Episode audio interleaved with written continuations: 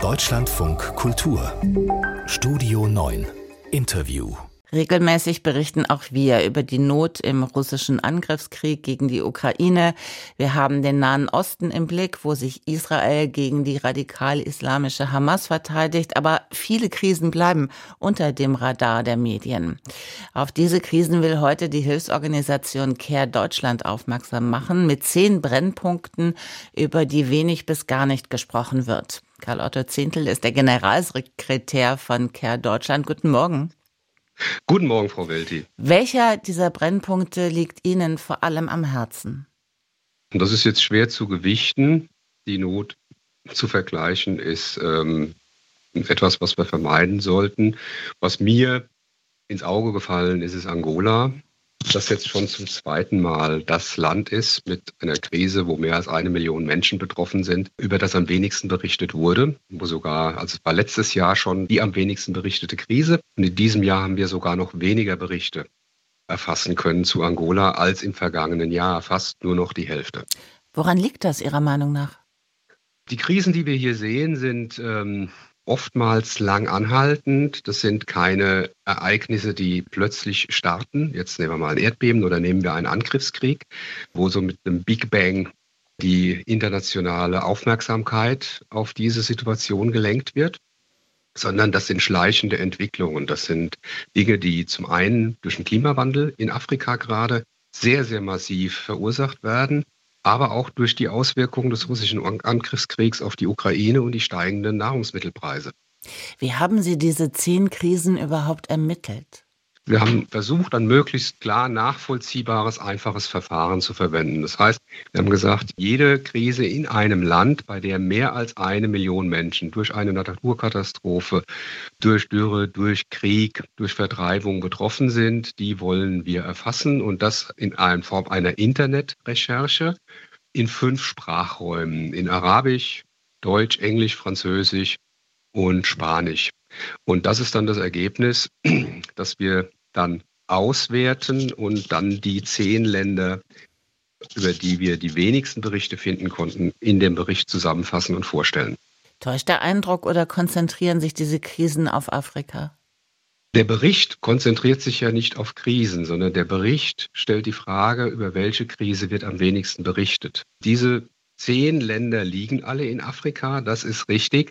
Ich würde dann mehr die Frage formulieren, ist Afrika ein, vielleicht ein Kontinent mit 54 Ländern, über den wir wenig berichten, der vielleicht etwas vernachlässigt wird in unserer Aufmerksamkeit? Na, dann stelle ich die Frage anders. Ist Afrika ein Kontinent, äh, über den zu wenig berichtet wird?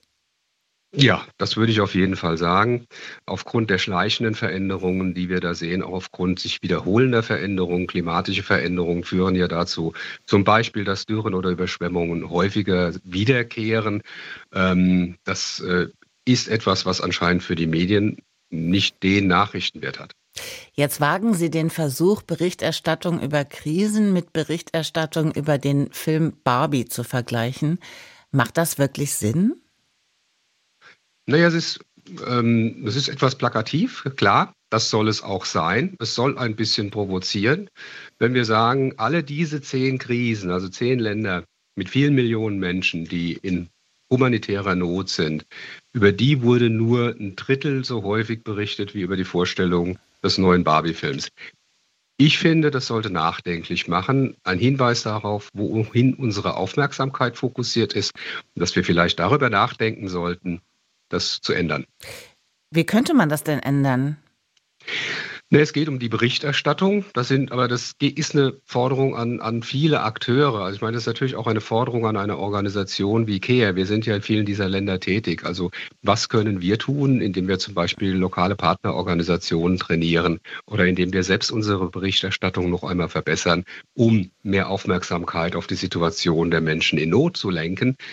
Es ist eine Forderung an Regierungen zum Zugang, freie Berichterstattung. Freie Berichterstattung etwas, was keine Selbstverständlichkeit ist. Es ist natürlich auch eine Forderung an die Medien selbst. Wir sehen ja Kürzungen von Medien, also es müssen Büros geschlossen werden, es werden Stellen von Auslandskorrespondenten eingestellt, weil das zu teuer ist.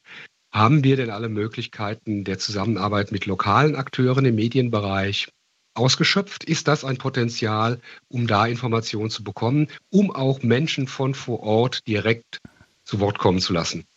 Kerr betreibt diese Medienanalyse ja bereits zum achten Mal. Hat sich in dieser Zeit was verändert? Ist vielleicht sogar etwas besser geworden? Also wir sehen jetzt zum Vergleich zum letzten Jahr, dass diese zehn Krisen mehr Berichterstattung hatten als die zehn Krisen des vergangenen Jahres. Aber das bewegt sich alles in einem Rahmen von ta einigen tausend Medienmeldungen. Und das ist ja gerade, wenn man es in Vergleich setzt zu dem Barbie-Film mit weit über 200.000 Medienmitteilungen oder dem neuen iPhone, was da für Aufmerksamkeiten sind. Aber wir sehen hier einen leichten Anstieg. Das ist sehr, sehr gut. Ähm, wir hatten Länder, die im letzten Jahr in diesem Bericht waren, die nun höher in der medialen Aufmerksamkeit sind. Dafür sind andere dazugekommen. Wir haben mehr Krisenereignisse auf der Welt. Deswegen vielleicht auch eine langsam steigende Sensibilität für diese Situation und die Notwendigkeit, auch da Schlaglichter hinzuwerfen. Karl Otto Zehntel ist der Generalsekretär der Hilfsorganisation CARE Deutschland und ich bedanke mich herzlich fürs Gespräch in Deutschland von Kultur. Vielen Dank, Frau Willi.